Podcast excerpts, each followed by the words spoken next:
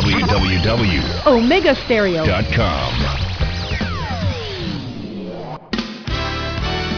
La mejor franja informativa matutina inicia a partir de este momento con un análisis completo del acontecer nacional e internacional. Noticiero Omega Estéreo.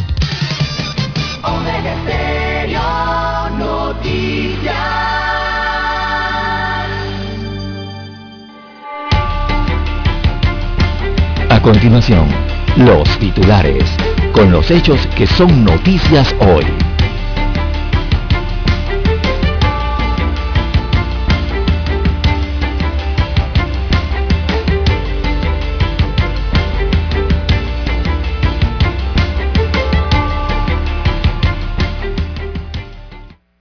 Caen cuatro empleados públicos y dos empresarios en la operación Fischer.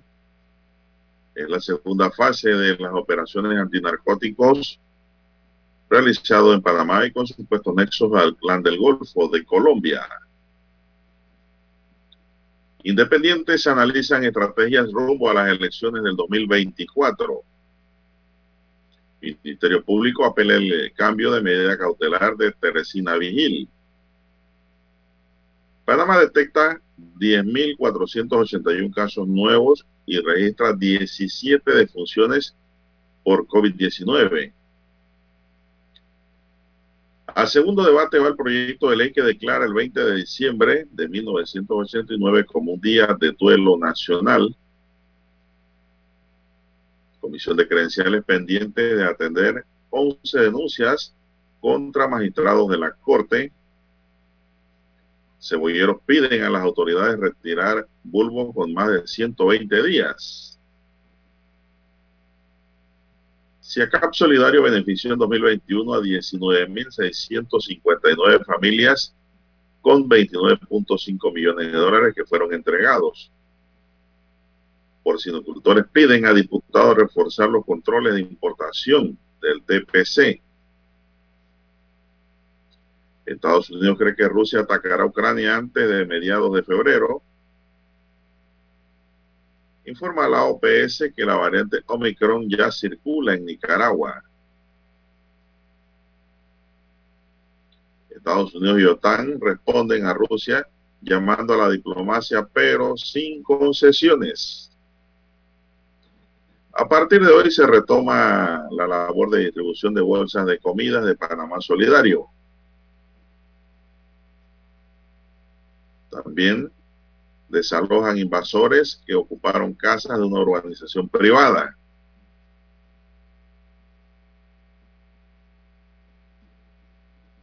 En otros titulares para hoy, señoras y señores, llegó el día cero.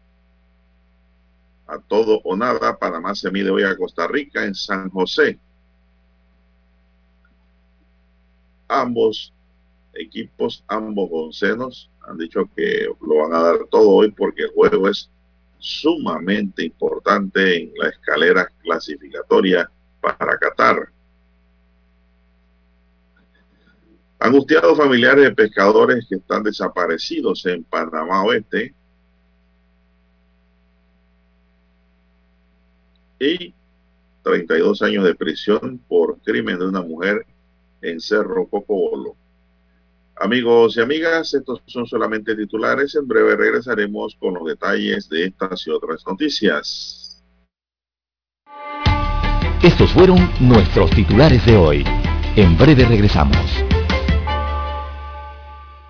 7.30 AM. Infoanálisis, con entrevistas y análisis con los personajes que son noticia. La mejor franja informativa matutina está en los 107.3 FM de Omega Estéreo, cadena nacional. Omega Stereo tiene una nueva app. Descárgala en Play Store y App Store totalmente gratis. Escucha Omega Stereo las 24 horas donde estés con nuestra nueva app.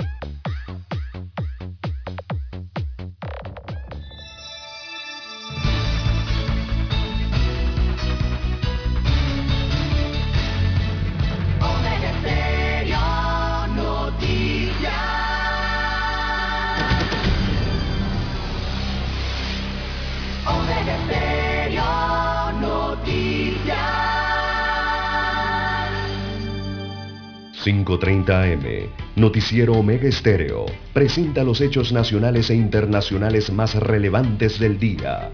La mejor franja informativa matutina está en los 107.3 FM de Omega Estéreo, cadena nacional.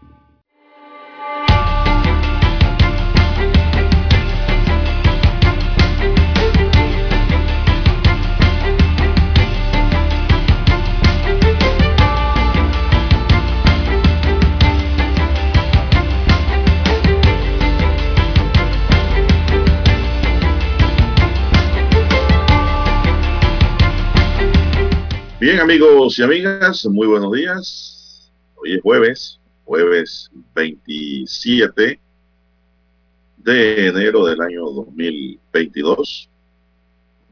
Hoy hay juego, hay partido, hay un día muy interesante. En el tablero de controles nos acompaña don Daniel Arauz Pinto, vestido de rojo, ah, no podía fallar don Dani. No ha fallado una que no se vista de la selección, don Dani, su suéter rojo, lo que no sé si es el suéter actualizado, pero está vestido de rojo el hombre hoy, está de chapulín. En la mesa informativa le saludamos. César Lara y un servidor Juan de Dios Hernández Sanur para presentarle las noticias, los comentarios y los análisis de lo que pasa en Panamá y el mundo en dos horas de información iniciando la jornada como todos los días con fe y devoción, agradeciendo a Dios Todopoderoso por esa oportunidad que nos da de poder compartir esta mañana y de esta forma llegar a sus hogares, su puesto de trabajo, donde quiera que usted se encuentre hasta ahora, ¿verdad? Sus vehículos ya carretera, gracias por esperarnos, gracias por escucharnos, gente pensante, gente inteligente. Pedimos para todos salud, divino tesoro, seguridad y protección, sabiduría y mucha fe. Importante eso, señores señores. Mi línea directa de comunicación es el doble seis catorce catorce cuarenta y cinco. Ahí me pueden escribir es el doble seis catorce catorce cuarenta y cinco en mi línea directa de WhatsApp. Entonces César Lara está en el Twitter, Lara, y otras cuentas. ¿Cuál es su cuenta? Bien, estamos en las redes sociales, en arroba César Lara R, arroba César Lara R es mi cuenta en la red social Twitter, allí puede enviar sus mensajes, sus comentarios, denuncias, fotodenuncias, también el reporte del tráfico temprano por la mañana. Recuerde, arroba César Lara R en las redes sociales Twitter, también funciona para Instagram, esa misma cuenta. Buenos días, don Daniel, a usted, don Juan de Dios, todos aquí a nivel de la República de Panamá, sean bienvenidos a esta emisión informativa, los que están en provincias, en comarcas, en el área marítima, también los que están fuera de fronteras conectados en omegaestereo.com, los que ya han activado su aplicación, eh, si no la tiene, usted la puede descargar de Android o iOS. Ahí escucha Omega en su dispositivo móvil o en su celular. Y también los que ya no sintonizan a través de televisión. Sí, Omega Stereo llega a su televisor a través de Tigo, televisión pagada por cable a nivel nacional. El canal es el 856 de Tigo. ¿Cómo amanece para este jueves, eh, don Juan de Dios? Bueno, muy bien, muy bien, gracias a Dios. Estamos aquí, César, de vuelta pueden andar por su tierra natal, en viajes de relámpago. Estamos aquí muy bien, eso sí, cuidándonos de la Omicron, que es muy importante eso, ¿no? ¿Y usted cómo está, don César? Muy bien, don Juan de Dios, muy bien. Bueno, Vamos a entrar en materia informativa, señoras y señores. Ayer miércoles las autoridades del Ministerio de Salud informaron sobre la detección de un total de 10.481 casos nuevos de COVID-19, con lo que Panamá ahora acumula un total de 669.860 personas contagiadas, de las cuales 17 fallecieron en las últimas 24 horas y se actualizan tres defunciones, don César. Es decir, estamos hablando de 20 personas fallecidas. Así es, 20 defunciones. 20 defunciones, 17 más 3. Sigue subiendo el número de fallecidos. Esto es alarmante, don César. El total de fallecidos por el SARS-CoV-2 asciende ahora a 7.645 personas para una letalidad del virus de 1.1%. El total de recuperados ascendió a 580.367 eh, personas, de las cuales 7.530 se reportan como nuevos pacientes recuperados. En las últimas horas, las autoridades de salud aplicaron 29.497 pruebas para una positividad de 35.5%.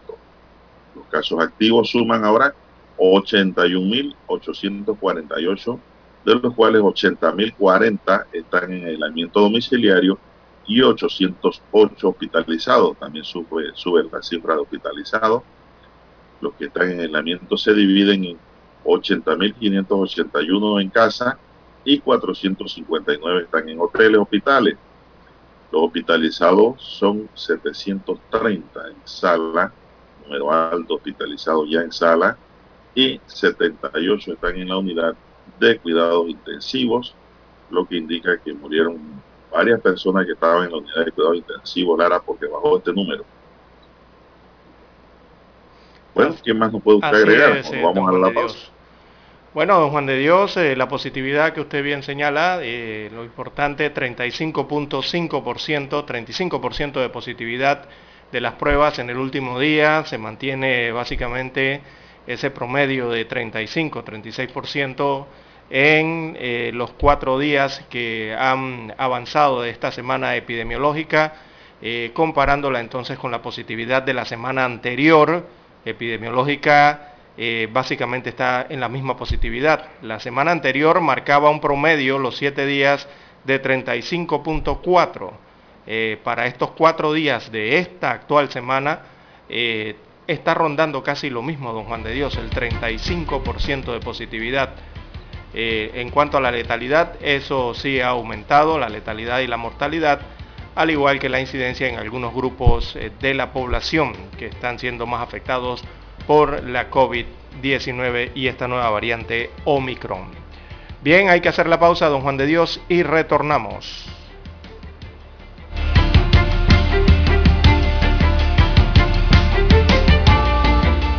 Noticiero Omega Estéreo. Cuando nadie creía en el FM Estéreo. Esta es la nueva generación en radio. Esta es la generación Omega. Construimos el camino que seguirían las demás. Omega Estéreo. 41 años de profesionalismo, evolución e innovación.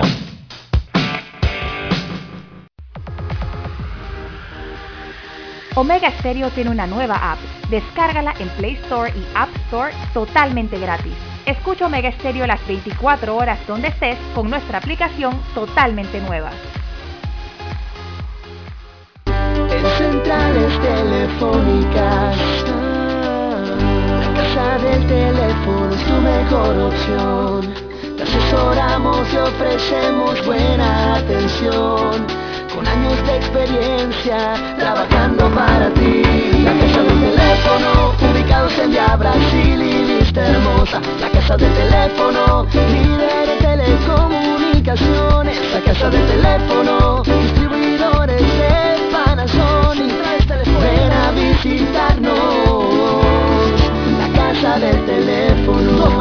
229-0465 lsdtcorp.com Distribuidor autorizado Panasonic La mejor franja informativa matutina está en los 107.3 FM de Omega Estéreo 530 AM Noticiero Omega Estéreo presenta los hechos nacionales e internacionales más relevantes del día. 7.30 AM. Infoanálisis con entrevistas y análisis con los personajes que son noticia. De 8 y 30 a 9 y 30 de la mañana, sin rodeos, con Álvaro Alvarado. de lunes a viernes por Omega Estéreo. Para anunciarse en Omega Estéreo, marque el 269-2237. Con mucho gusto le brindaremos una atención profesional y personalizada.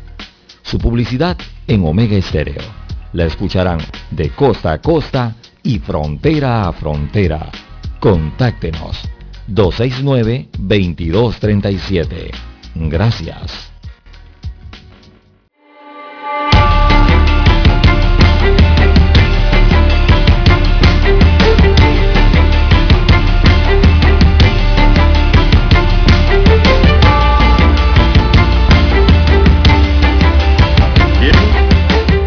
señores.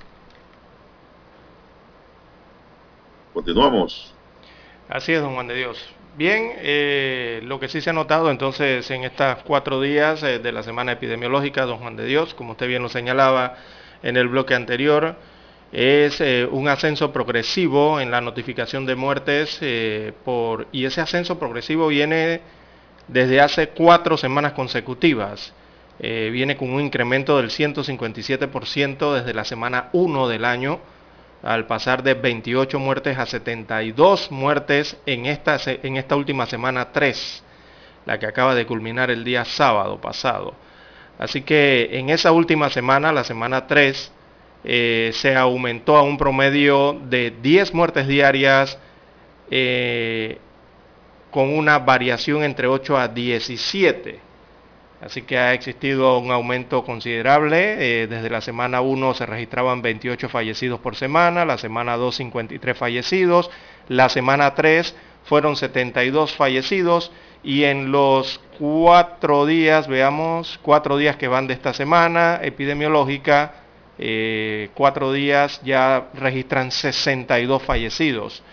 evidentemente, esa, quizás esa cifra va a superar lo de la semana anterior al finalizar este día sábado. Así que sí hay un ascenso y un incremento eh, progresivo en cuanto a los fallecimientos eh, por la enfermedad en el país en lo que respecta a esta cuarta ola eh, de la COVID-19, predominando la variante Omicron. Lo que sí es que el RT sí ha bajado, don Juan de Dios, el RT efectivo a la última, a la tercera semana, la semana anterior a esta, eh, ha tenido una disminución, eh, SRT está en 1.19 en este momento eh, y ha tenido un descenso, algo lento, pero ha tenido descenso, que es lo importante, lo que significa que la población también está contribuyendo, don Juan de Dios, a contener esta ola pandémica en Panamá. La recomendación sigue siendo la misma, don Juan de Dios. Recordemos que la pandemia no ha terminado. Es importante ponerse la mascarilla para evitar contagiarnos y vacunarse para que si nos contagiamos en tal caso, no nos afecte gravemente. Hay que recordar que el poder de esta variante Omicron reside en su escape inmune, más que en su carga viral. Eh, así que bueno, a cuidarse lo más posible para salir de esta ola eh, pandémica, de esta cuarta ola que está afectando el país. Y que bueno, esta variante ha hecho que las decisiones en salud pública eh, sean aún más difíciles para las autoridades, ¿no? Bien, señoras y señores, también tenemos que a partir de este jueves 27 de enero la vacunación contra la COVID-19 para niños de 5 a 11 años iniciará en los circuitos 8.1 en Arraiján y en el 8.9 en Panamá Norte, Alcaldía, Cerreto Córdoba, Las Cumbres, Chilibre y Caimitillo. En el circuito 8.1 la población de 5 a 11 años a vacunar es de 33.433 y funcionarán como puntos de vacunación la Escuela de Veracruz y Escuela de Nuevo Arraiján. El horario de jueves a sábado es 7 a 5 de la tarde y además habrá un puesto habilitado en el Westland Mall que trabajará de jueves a sábado en horario de 9 a 5 de la tarde.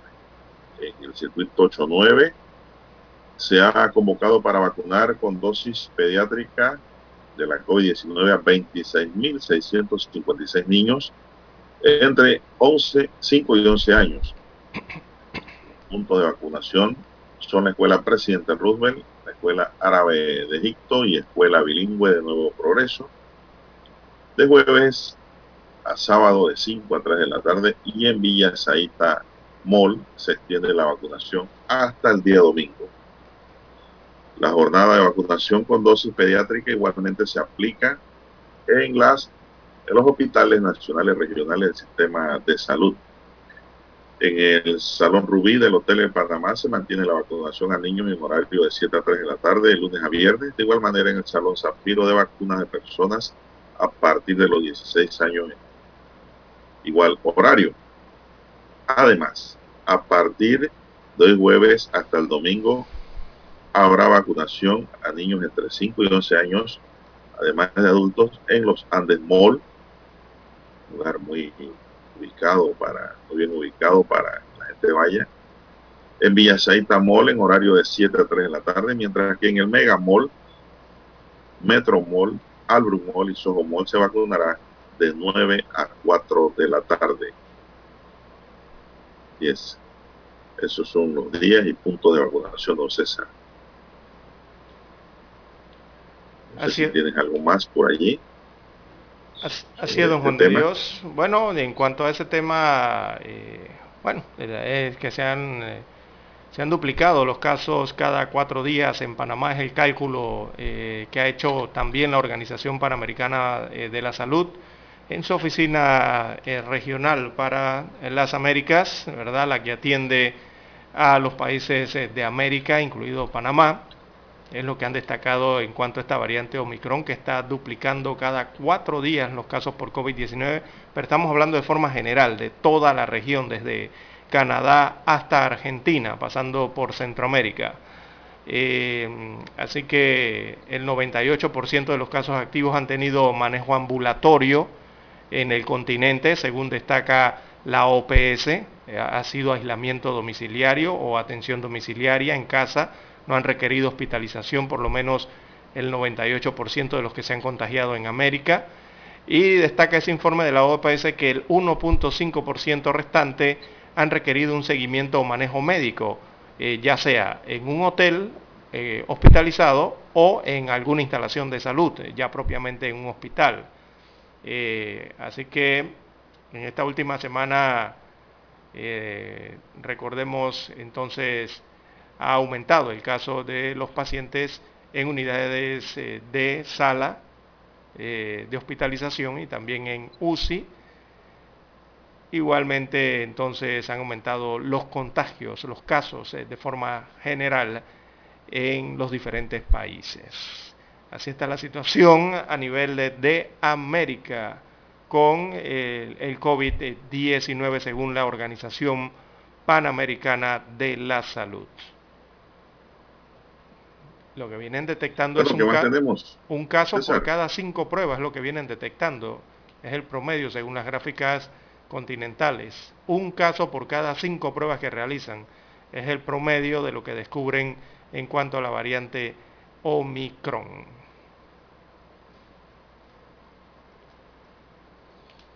Bueno, César, esto hay como especie de una confusión en las redes y en todos lados, Lara.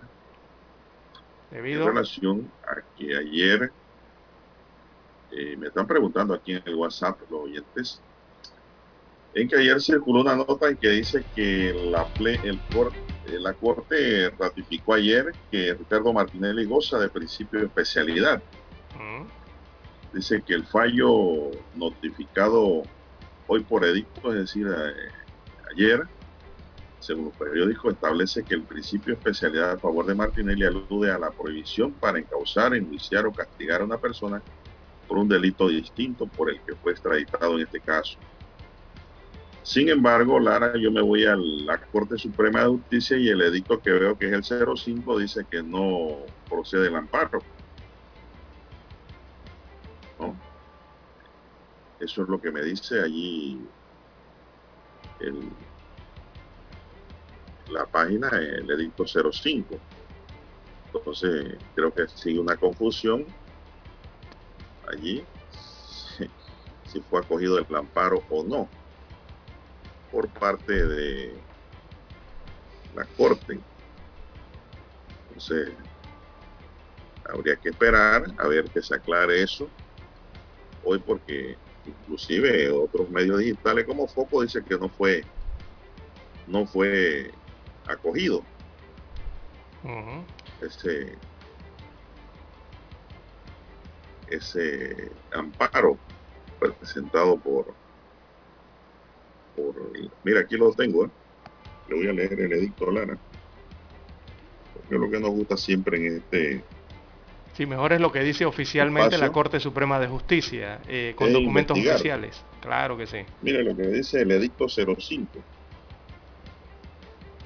Ese es el único edicto que salió el día de ayer en el caso de Martinelli. Dice, en consecuencia, en pleno de la Corte Suprema de Justicia, administrando justicia en nombre de la República y por autoridad de la ley, no concede, en mayúscula, la acción de amparo de garantía constitucional interpuesta por el licenciado Carlos Eugenio Carrillo Gomila en nombre y representación de Ricardo Alberto Martinelli Berrocal contra el auto de segunda instancia número 89 de 16 de diciembre de 2020 dictado por el segundo Tribunal Superior de Justicia. Y firman todos los magistrados para notificar a los interesados lo anterior Fijo el presente edicto en lugar visible de la Secretaría General de la Corte hoy 26 de enero de 2022 a las 10 de la mañana. Ese es el único edicto que veo allí y no concede el amparo eh, apelado por el abogado Carlos Carrillo. No sé. ¿Qué más se puede decir? ¿Será que se equivocó la Corte?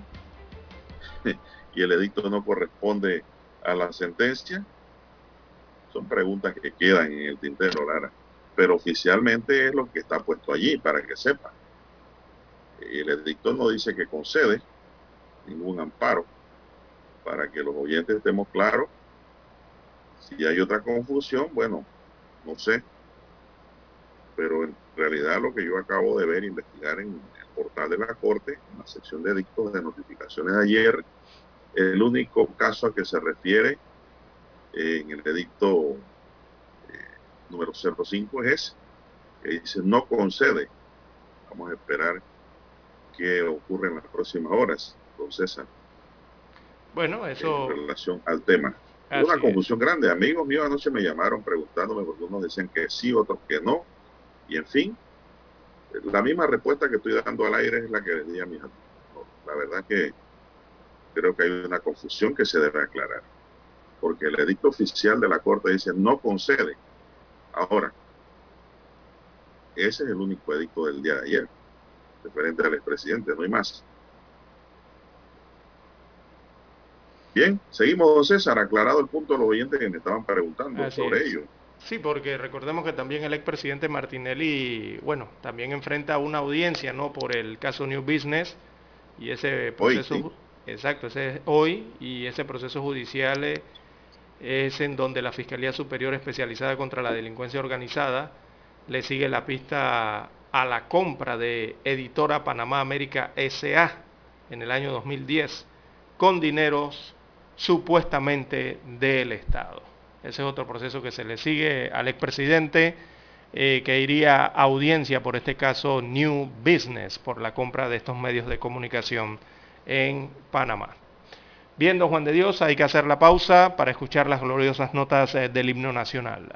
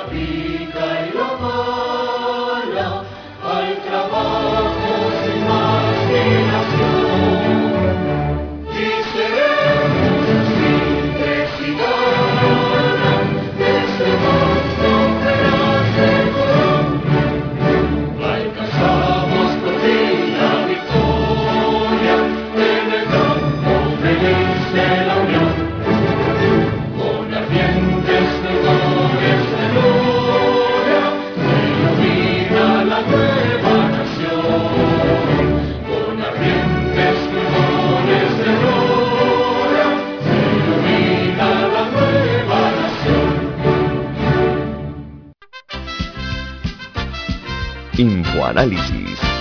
De lunes a viernes, de 7 y 30 a 8 y 30 de la mañana por los 107.3 FM de Omega Estéreo.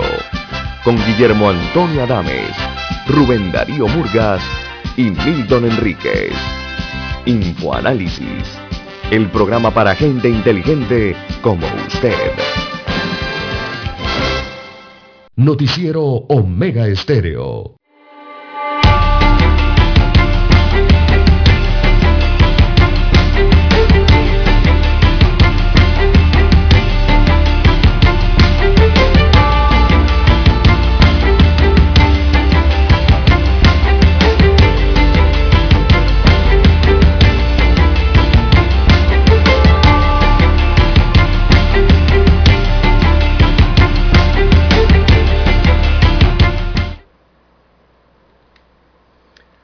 Las seis cuatro, las seis cuatro minutos de la mañana en todo el territorio nacional. En más informaciones para la mañana de hoy, don Juan de Dios, a ver si desactiva activa el micrófono, adelante. sí, lo que le comentaba es de que yo aquí veo en uno de los diarios de pasa que lo que hay es una interpretación del fallo por parte de los abogados del expresidente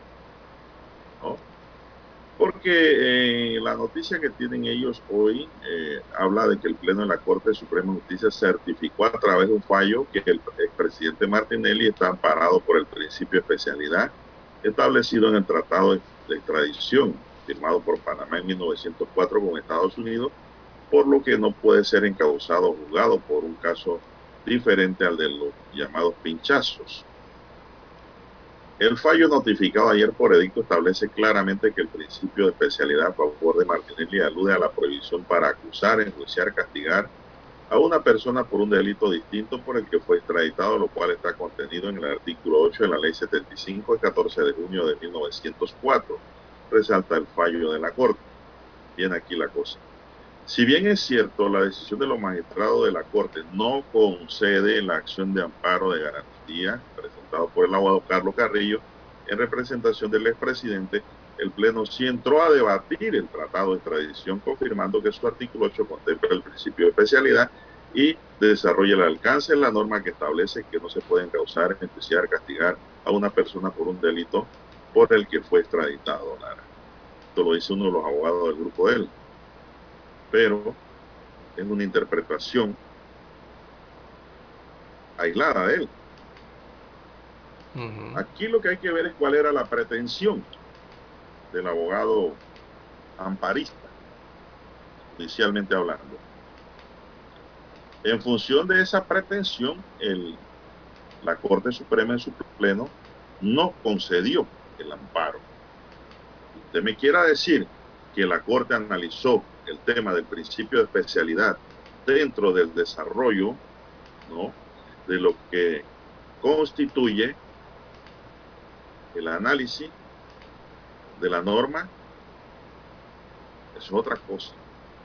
El principio de especialidad sí existe, pero ahora lo que está en boga y lo que quisiéramos saber, si la Corte dice que a Martinelli también lo ampara y por lo tanto concede el amparo. Yo vi que el edito dice que no concede. ¿Cuáles son las causas por las que no lo concede? Eso entonces estará en la sentencia a la cual no tengo acceso en este momento. Ya sé. Así es clarito como lo dice el, el, edicto publicado o notificado el día de ayer que se encuentra allí en la Corte Suprema de Justicia. Bueno, sí, parece más una, interpretación de los abogados eh, de la defensa del expresidente. La Corte no ha certificado nada, Lara. Para que la Corte certifique el documento debe decir certificación la Corte lo canalizó, ¿no? El principio de especialidad que existe en el Tratado de 1904 y cómo se debe aplicar, cuándo se debe aplicar y a quién protege. Pero en el caso de concreto dice que no concede. Si no concede, no te lo no tienes derecho pues a ese principio. Salvo que la pretensión del amparista, el abogado del expresidente, hubiese pretendido otra cosa. Pero yo dudo que la Corte se refiera a un tema cuando el amparista, el abogado defensor, se refiera pues a otra cosa. No, la Corte es coherente en cuanto a sus interpretaciones. Bien, vamos a continuar, don César. Acá en cuatro empleados públicos y dos empresarios en la operación Fischer. Las autoridades judiciales están desenmarañando, mire usted ese verbo que dice mucho, desenmarañar. o sea, desenredar, entiendo yo, ¿no? Así es. Las autoridades judiciales están desenmarañando los tentáculos financieros de la organización criminal desarticulada a principios de diciembre que han asociado con el clan de Golfo de Colombia. La mañana de este miércoles realizaron un operativo simultáneo en conjunto con el Ministerio Público para dar continuidad a la segunda fase de la operación Fischer. En la maniobra se recabaron evidencias producto de los diferentes allanamientos que permitió descubrir y vincular 14 personas adicionales a los primeros 51 aprendidos. Estos últimos identificados como el brazo logístico operativo del grupo que apoyaba en las tareas de tráfico, sicariato y almacenamiento de drogas. Entre los detenidos se encuentra un hermano del cabecilla del grupo, Jorge Luis General. Según informó una fuente policial, mencionaron que hay cuatro damas involucradas, un funcionario de la Asamblea Nacional, uno de la Autoridad Marítima de Panamá, uno de la Caja de Seguro Social y un asesor técnico especializado del Metro de Panamá. Todos ellos como colaboradores del grupo no necesariamente testaferros. Hay seis personas que mantenían residencia en la provincia de Colón, de ellas una dama sin oficio que tenía 10 mil dólares y no podía justificar el origen de ese dinero. Aunque el comisionado no especificó el rol que desempeñaban los empleados públicos o sus cargos, lo relacionan con la adquisición de bienes para lavar el dinero de la organización, es decir, criminales de cuello blanco la fase 2 de la operación Fischer, como lo han denominado las autoridades, una de las más sensitivas, tiene como propósito descubrir las ramificaciones del grupo criminal en una de las últimas fases de la cadena del narcotráfico, el blanqueo de capitales, para lo cual se requiere personal especializado capaz de determinar quién, hacia qué y por cuánto. Además, se detuvieron a dos empresarios de origen indostán dedicados a la compra y venta de autos, César, como lo hemos venido diciendo. Esos patios de compra y venta de autos de segunda, ahí hay un foco de lavado de dinero que pueden ser mal usados. Sí, en el área de, Carrasquilla fueron esas aprehensiones de estos eh, dos empresarios que se dedicaban a la compra y a la venta de automóviles en Carrasquilla. Así es. Según el comisionado Carlos Valencia, los implicados serán llevados hoy ante el juez de garantía. Y pues algunos se prestaban para hacer compras de terrenos o fincas, apartamentos, casas, autos de alta gama y embarcaciones, todo en efectivo para evitar dejar huellas. En cuanto a la compra y venta de autos, y en la que allanaron dos agencias de autos, una fuente de la DJ detalló a la estrella de Panamá el mecanismo empleado. Los miembros de la organización a través de terceros adquirían los autos, los registraban a nombre de otras personas y después de usarlos por unos meses o un año, o en ocasiones los vendían a la misma agencia de autos donde los habían comprado. Mediante ese procedimiento lavaban la plata y tenían efectivo. En el transcurso de las pesquisas se habían identificado ocho con nueve autos de alta gama que estaban en poder de esta organización. Los investigadores analizaron los movimientos financieros según Valencia. Todos los bienes fueron adquiridos durante la pandemia y registrados a nombre de terceros o testaferros, personas naturales o personas jurídicas que están vinculadas al blanqueo de capitales producto de narcotráfico. La fiscal de delitos relacionados con drogas continuará en la investigación en una tercera fase para conocer las ramificaciones de la organización. Se detalló que durante las diligencias practicadas en el sector de la Cresta, en Colón se decomisaron 10 mil dólares, mientras que en otra residencia en Condado del Rey hallaron un arma con un permiso vencido y 2.460 municiones de diferentes calibres. La operación Fisher se logró tras dos años de investigación en la que se realizaron 64 allanamientos en diferentes partes del país. El decomiso de 1.5 toneladas de droga asociada al clan, inmuebles y el millonario decomiso en efectivo. Desde su génesis buscó desarticular a su presunta organización criminal indiciada por delito de asociación ilícita para el delito contra el orden económico en la modalidad de blanqueo de capitales producto de actividades de narcotráfico, César, amigos y amigas. Así que eh, están desentrañando. Hay dos empresarios indotanes. Así es. Eh, involucrados en este tema, don César. Quedan bajo investigación y también hoy irán a la audiencia de, estos, de, estas otras 14 personas que han sido aprendidas, recordemos que son 9 hombres y 5 mujeres, ahí están los empresarios que usted señala, que se dedican a la venta de compra y venta de autos en el área de Carrasquilla y también eh, las otras diligencias que se desarrollaron en Panamá Centro, en Colón, Panamá Este y Panamá Oeste. En el sector de Panamá Este también se desarrollaron diligencias Allá en el Caribe se incautaron 10 mil dólares a una mujer eh, y en una residencia en Condado del Rey se decomisó un arma de fuego y 2.460 municiones de diferentes calibres. 2.460 es lo que arrojó entonces esta nueva operación o la segunda parte de esta operación, don Juan de Dios, que busca de, de desenredar, desenmarañar, desentrañar lo que está ocurriendo con estas redes en Panamá. Bien, las seis... Eh, bueno, vamos a ir a la pausa para continuar con el tema.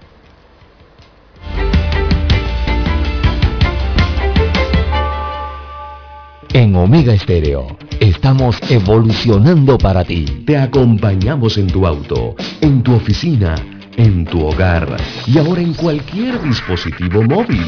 No importa dónde te encuentres, siempre te acompañamos con la mejor programación. Omega Estéreo, primera cadena nacional simultánea 24 horas.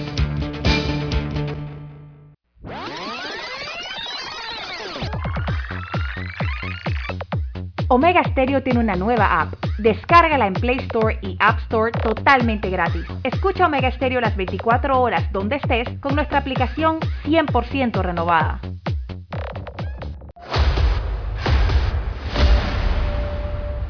Desde los estudios de Omega Stereo, establecemos contacto vía satélite con la voz de América. Desde Washington, presentamos el reportaje internacional.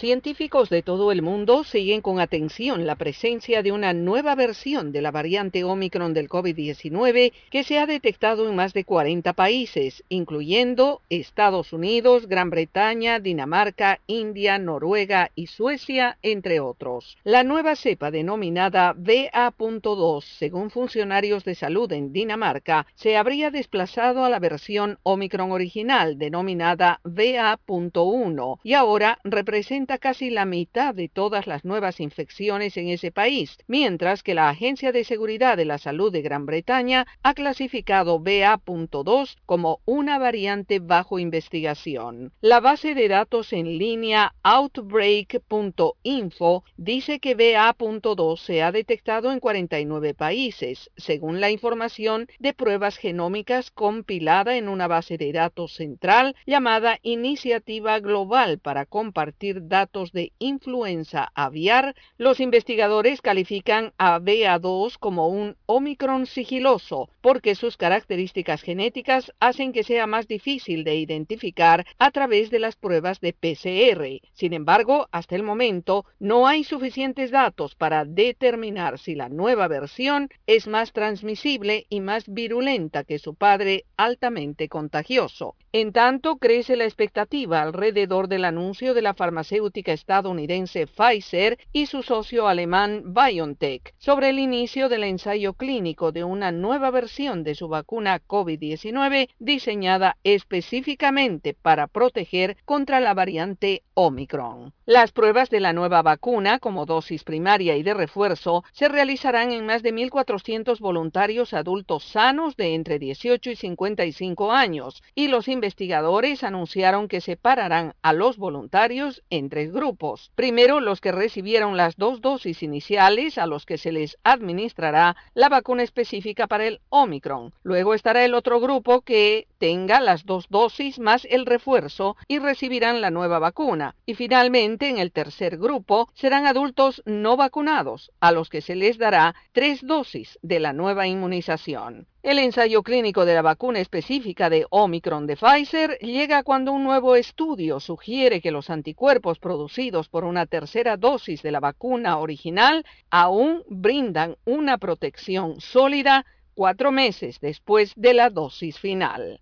Yoconda Tapia, Voz de América, Washington.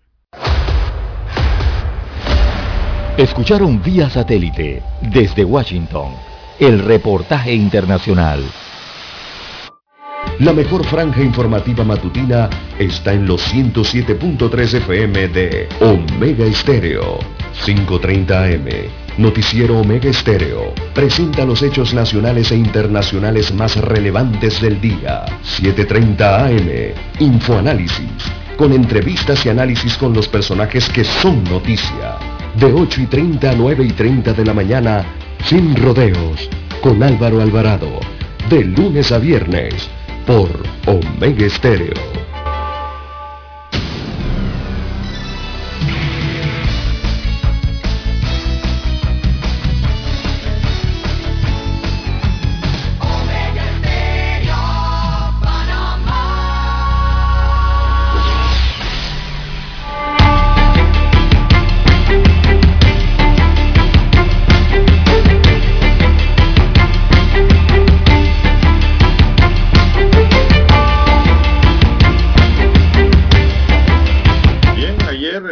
Eh, Dani, amigos y amigas, la Fiscalía contra la Delincuencia Organizada del Ministerio Público apeló el cambio de medida cautelar que concedió el martes la jueza de garantía del primer circuito judicial de Panamá, Janina Mosquera, a la detenida Teresina Vigil. Eh, Vigil, también conocida como la patrona, se mantenía en detención provisional en el Centro Femenino de Rehabilitación Doña Cecilia Orillac de Chiari, desde diciembre pasado, imputada por el delito de delincuencia organizada para ser aprendida en el Aeropuerto Internacional de Tocumen a su regreso de Colombia por supuesta vinculación con la pandilla Humildad y Pureza HP dedicada al tráfico de drogas y blanqueo de capitales. La orden de inmediata libertad de vigil del CFR es un trámite que se podía dar siempre y cuando no tenga otra causal pendiente que la prive de su libertad corporal, según indicó Mosquera en el oficio ayer miércoles la Fiscalía contra la Delincuencia Organizada del Ministerio Público apeló oficialmente el cambio de medida cautelar que concedió este martes la jueza de garantías del primer circuito judicial a Teresina Vigil. César, no sé si tienes algo más sobre el tema. a ver no, al la cómo queda, a ver cómo queda, si confirman o, o mantienen la decisión de la juez primaria. Son las 6.22 minutos. Bien, en más informaciones eh, para la mañana de hoy, don Juan de Dios. Bueno, el presidente mexicano Manuel López Obrador dice que mantiene firme eh, el nombramiento de Pedro Salmerón como embajador de eh, México en Panamá. Así que López Obrador no reconsiderará el nombramiento de Salmerón eh, como embajador acá en Panamá. Así que la nota. Eh, destaca la información que siguen firmes, siguen firmes la propuesta de su gobierno para que Pedro Salmerón sea embajador en Panamá.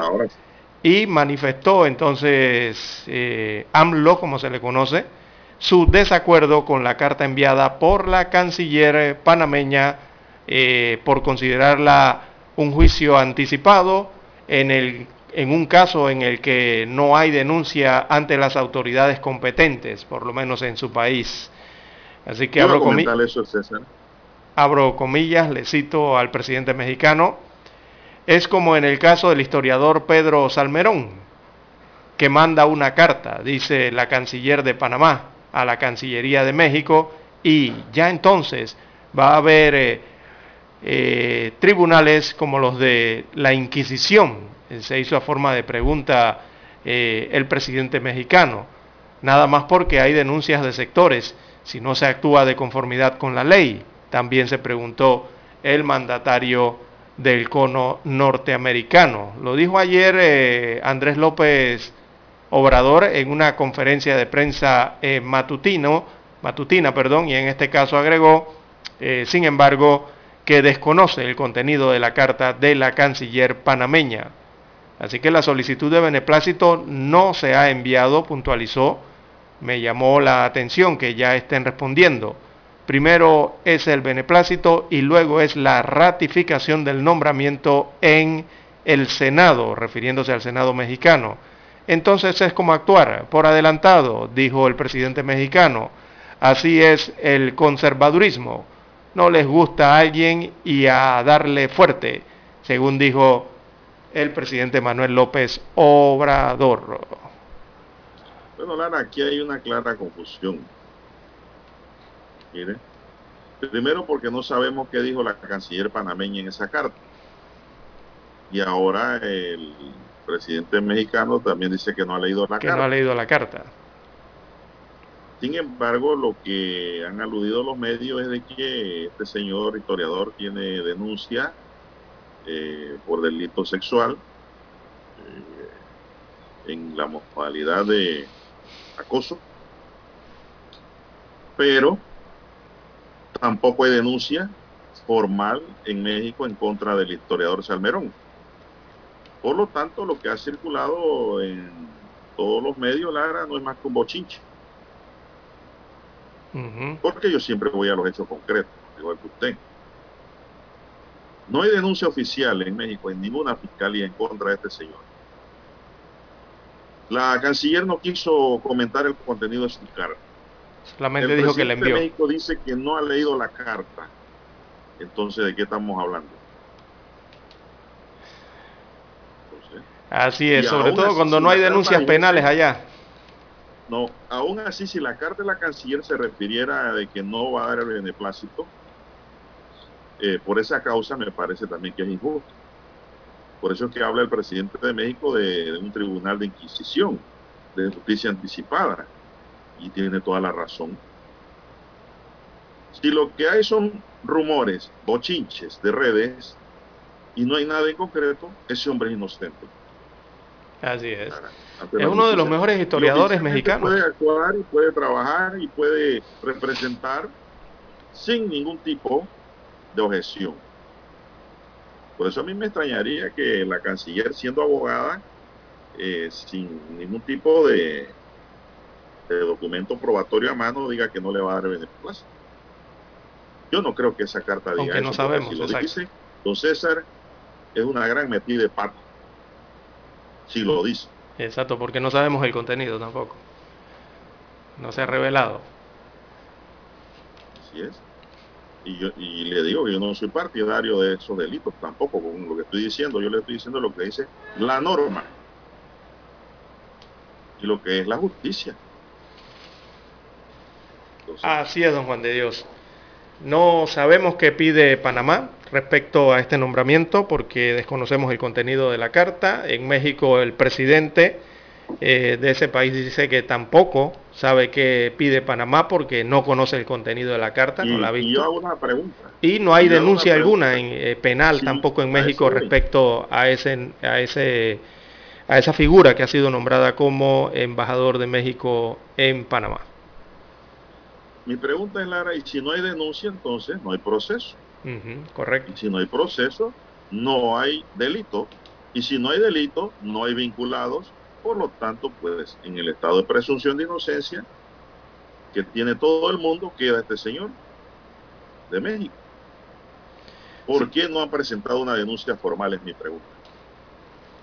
Si es cierto lo que circulan en redes. En redes lo que vuela es bochincha.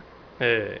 Usted para confirmar lo que dicen las redes tiene que escuchar Omega Estéreo y buscar medios serios y objetivos. Entonces, así es. Allí te va a encontrar la verdad. Bien, don Juan de Dios, la 628, este historiador es uno de los grandes historiadores mexicanos y es considerado una persona muy capaz, por lo menos allá en México, según las fuentes no informativas. Eh, bien, don Juan de Dios, las 6.29, 6.29 minutos de la mañana en todo el territorio nacional. Tenemos que hacer la pausa y retornamos para escuchar el periódico. Infoanálisis, de lunes a viernes de 7 y 30 a 8 y 30 de la mañana por los 107.3 FM de Omega Estéreo. Con Guillermo Antonio Adames, Rubén Darío Murgas y Milton Enríquez. Infoanálisis, el programa para gente inteligente como usted.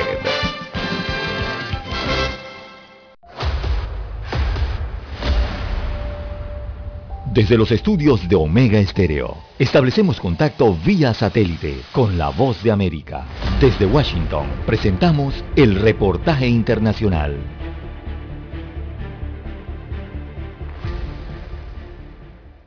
La Marina de Estados Unidos intensifica sus esfuerzos para recuperar el avión de combate F-35C que cayó en el mar de China el lunes luego de un incidente que se presentó en la cubierta del portaaviones USS Carl Vinson y que dejó como saldo siete soldados heridos, entre los que se encuentra el piloto de la aeronave que salió expulsado del artefacto justo antes de caer al agua. El teniente Nicholas Lingo, portavoz de la séptima flota de los Estados Unidos, dijo que la aeronave cayó al agua luego de impactar contra la cubierta en un intento fallido por aterrizar y aseguró que la Marina de los Estados Unidos está realizando operaciones de búsqueda para recuperar todas las partes del avión y agregó textualmente, no podemos especular sobre cuáles son las intenciones de la República Popular China en este asunto. Por su parte, el Pentágono informó que los portaaviones USS Carl Vinson y el USS Abraham Lincoln se encuentran desde el fin de semana realizando ejercicios de entrenamiento en aguas del mar de China Meridional, luego de que Taiwán anunciara una nueva incursión de la Fuerza Aérea China en su espacio aéreo. Hace solo dos meses ya se había presentado un incidente con un avión F-35 que pertenece a la Armada de Gran Bretaña en el mar Mediterráneo y según un reporte presentado por el Ministerio de Defensa de Gran Bretaña, el piloto se expulsó del avión y fue rescatado sano y salvo al barco y la aeronave fue recuperada. Otros gobiernos que tienen portaaviones de este tipo fabricados por la empresa estadounidense Lockheed Martin también reportaron incidentes a comienzos de este mes. El gobierno de Corea del Sur anunció el aterrizaje de emergencia de uno de sus aviones caza F-35A durante un entrenamiento, mientras que en abril de 2019 un F-35 perteneciente al ejército japonés se estrelló en el Océano Pacífico cerca de sus costas. Héctor Contreras, Voz de América, Washington. Escucharon vía satélite desde Washington el reportaje internacional. Omega Estéreo, 24 horas en FM Estéreo. MM Company, la solución para tus textos escolares. Evita largas filas, ahorra tiempo y recibe tus libros escolares en la comodidad de tu casa. 396-1674, 6251-7417. MM Company, abona ya y separa tus textos. Pedidos arroba mmcompanyonline.com. MM Company, 396-1674, 6251-7417. Visita nuestra página web www.mmcompanyonline.com. Diga que escuchó este anuncio en Omega Stereo y recibirá un obsequio.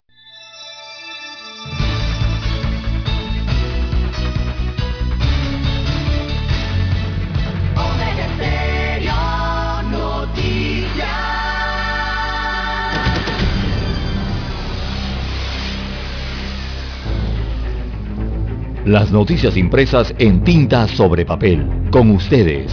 Escuchando el periódico. Los titulares de las primeras planas de los diarios estándares de circulación en Panamá.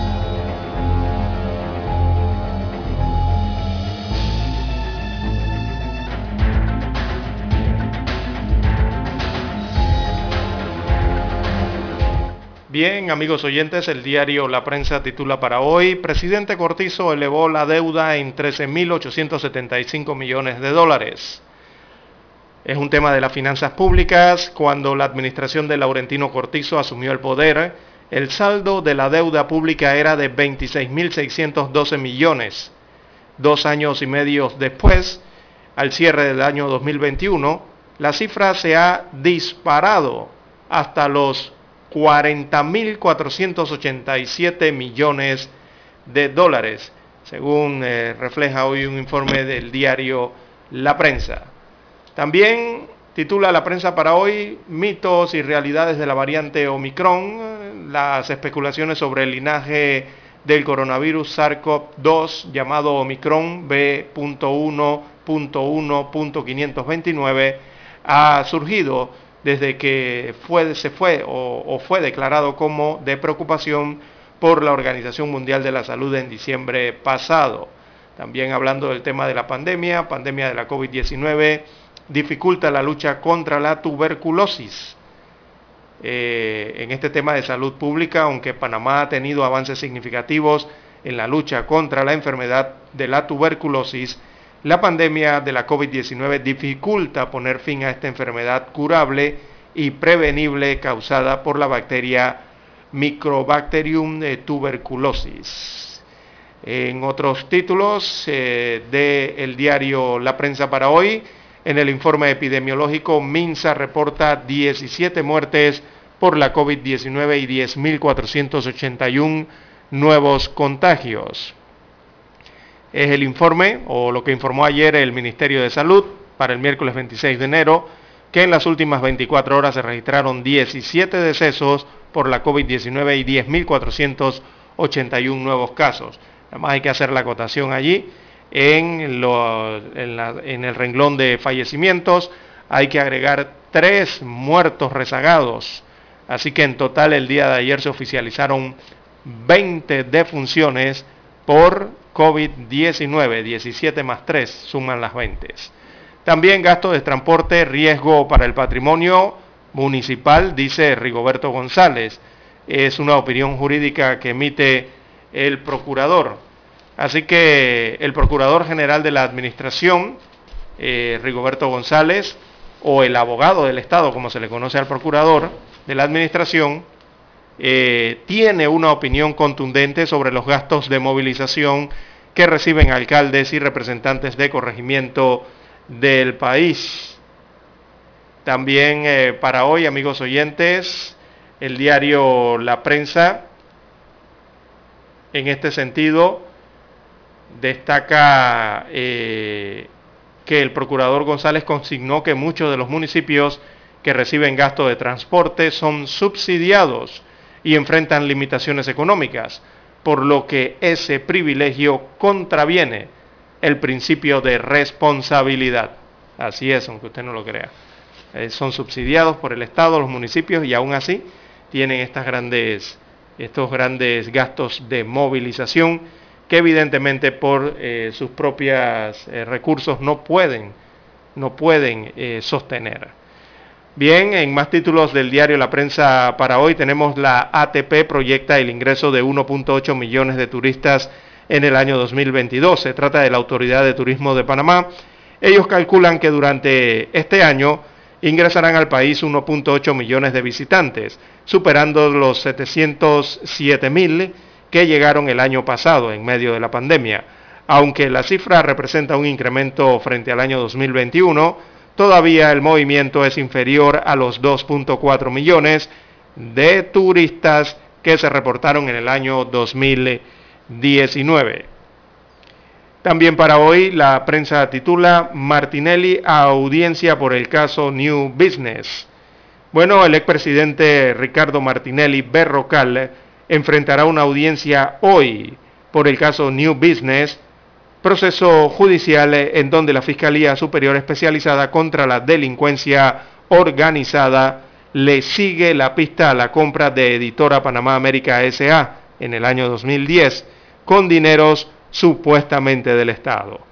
Martinelli es una de las 25 personas para las que el fiscal eh, Enmeldo Márquez solicitó juicio.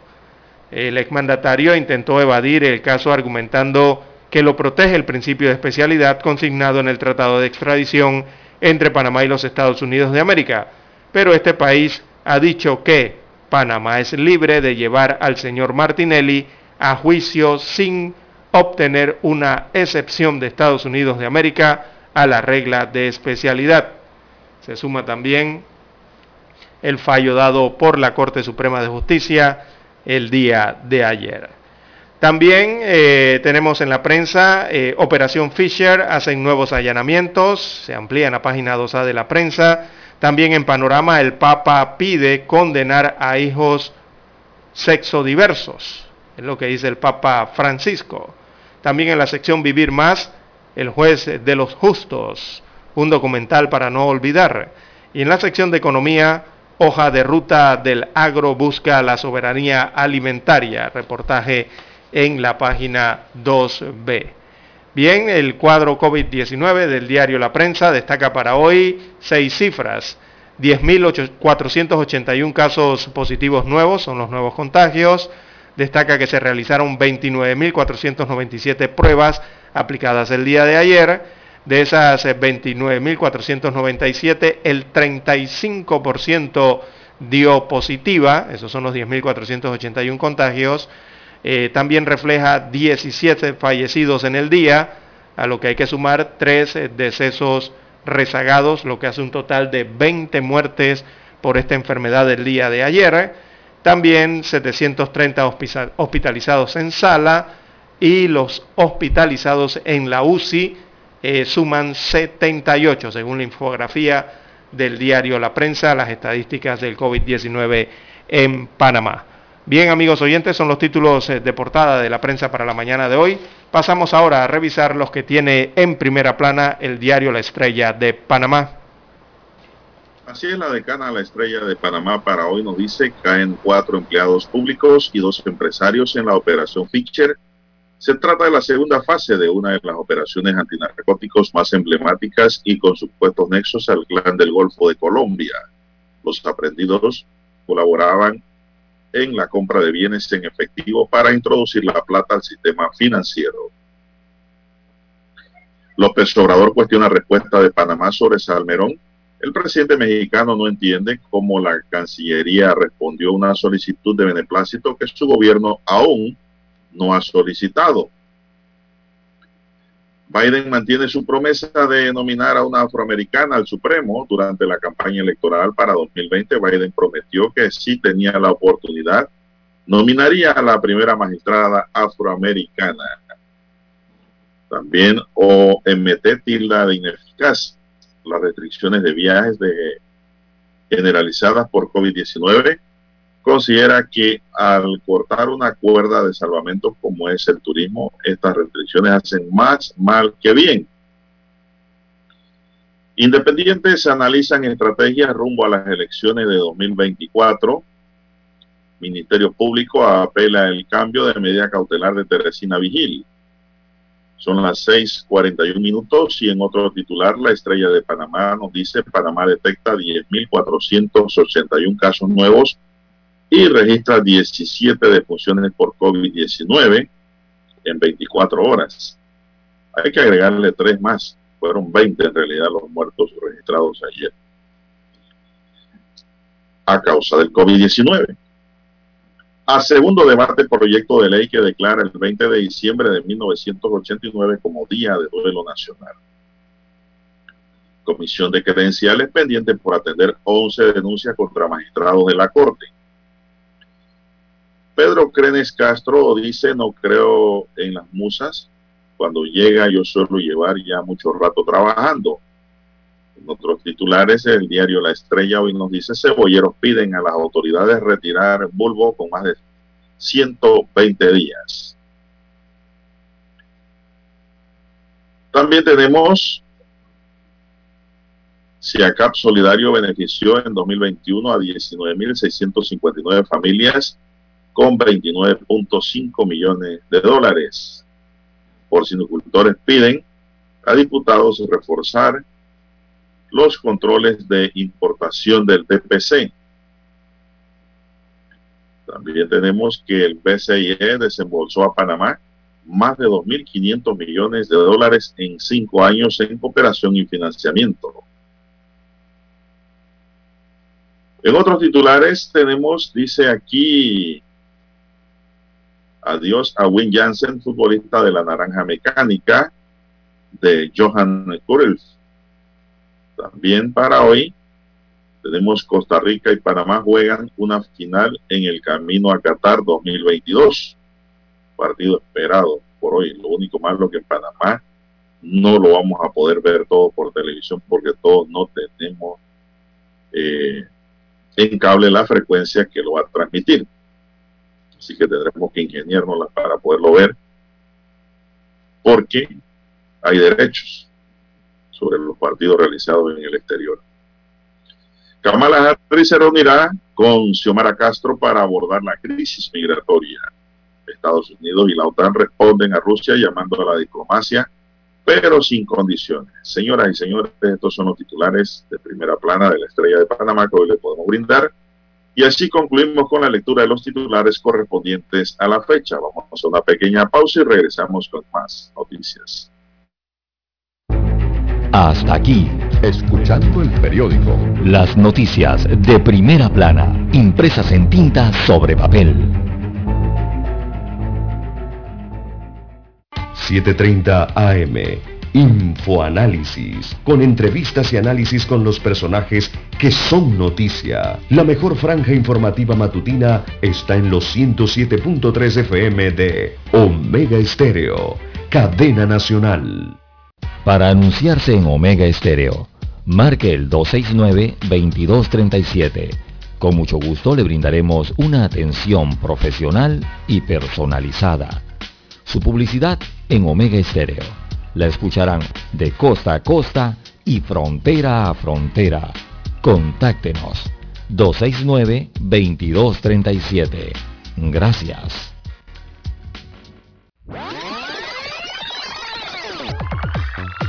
Omega Stereo tiene una nueva app. Descárgala en Play Store y App Store totalmente gratis. Escucha Omega Stereo las 24 horas donde estés con nuestra nueva app.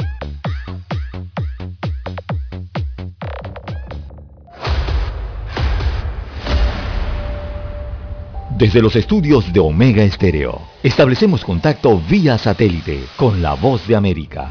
Desde Washington, presentamos el reportaje internacional.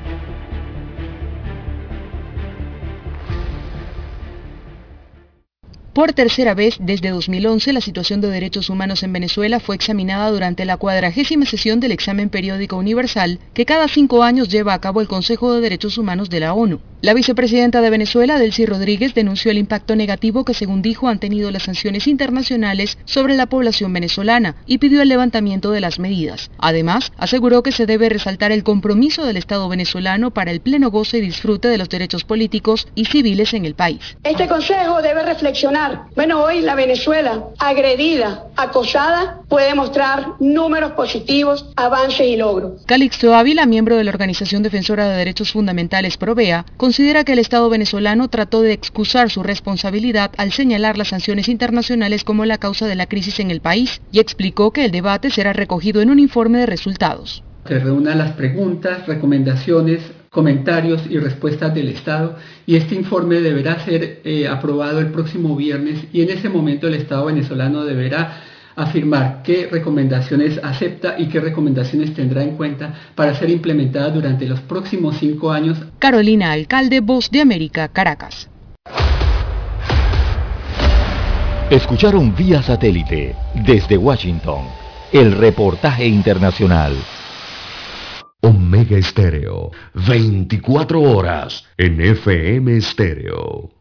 Problemas de tierra, accidentes graves, reclamos a aseguradoras, incumplimientos de contratos, reclamos de herencias, todo asunto civil y penal, consulte al 6614-1445. Ahora contamos con el servicio de asesoría, confección de pliegos de cargos, impugnación y defensa en materia de contrataciones públicas. 6614-1445. Licenciados Juan de Dios Hernández Sanjur y Belkis Hernández Díaz. Es momento de adentrarnos al mar de la información. Este es el resultado de nuestra navegación por las noticias internacionales más importantes en este momento.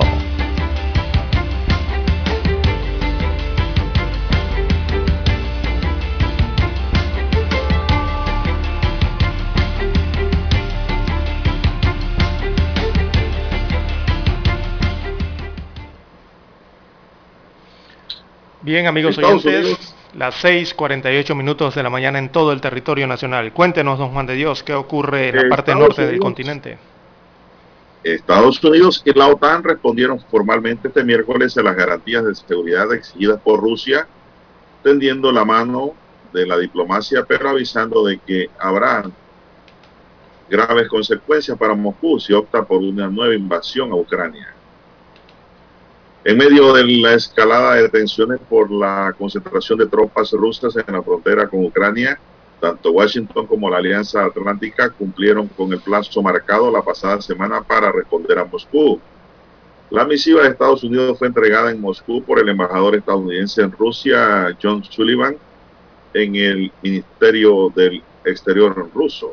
Un documento que, según dijo el secretario de Estados Unidos, Anthony Blinken, en rueda de prensa en Washington, incluyen las preocupaciones de Estados Unidos y sus socios sobre las acciones de Rusia que socavan la seguridad, así como una evaluación de principios y pragmáticas de las preocupaciones expresadas por Rusia. La pelota está en el campo ruso. Ahora la pelota está en ese campo, remarcó Blinken al señalar que Moscú debe decidir si acoge el camino de la democracia o la confrontación. Si bien no quiso detallar el contenido de la carta para dar espacio a conversaciones confidenciales, reiteró el rechazo de Washington a negar la adhesión de Kiev a la OTAN, algo solicitado por Moscú.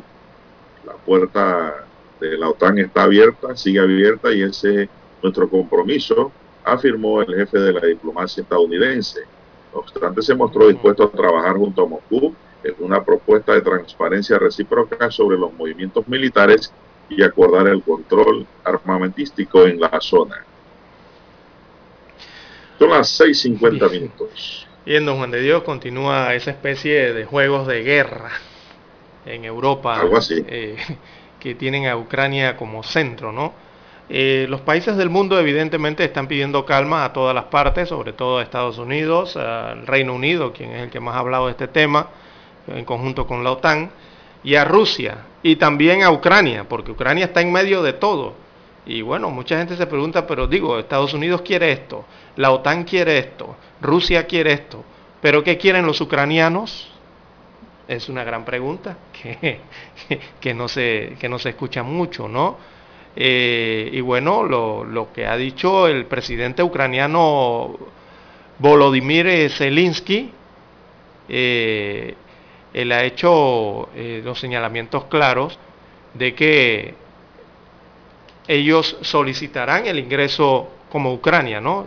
Solicitarán el ingreso a la Unión Europea para el año 2024, o por lo menos es lo que tienen proyectado el gobierno ucraniano, pedir el ingreso a la Unión Europea en el 2024, y también tienen eh, los ucranianos la ambición de unirse a la OTAN, es lo que propiamente han dicho, eh, por lo menos el Estado ucraniano, el gobierno ucraniano, ¿no?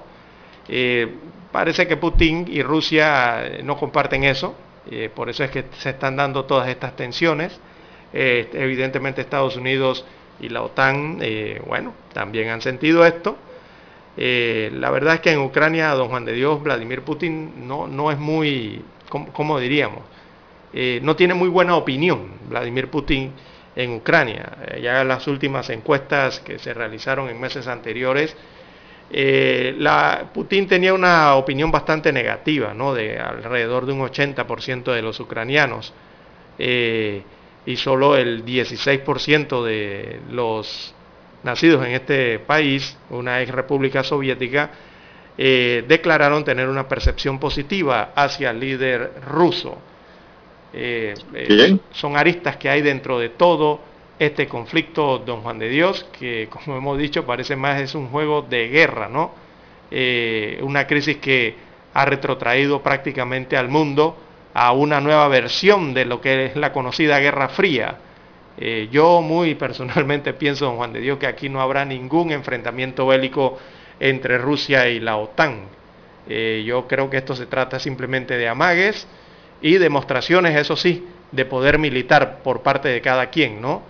Eh, y que ha iniciado evidentemente Rusia, se está moviendo ese ajedrez político, ellos en estas grandes naciones saben cómo mover ese ajedrez político, mover sus fichas, evidentemente con la intención de, detener el avance militar, Rusia por una parte de los aliados occidentales, hacia el patio de lo que, hacia lo que considera Rusia su patio trasero, que viene siendo Ucrania, o una zona de influencia, influencia ¿no? como, como le han llamado en los medios internacionales, pero realmente es su patio trasero.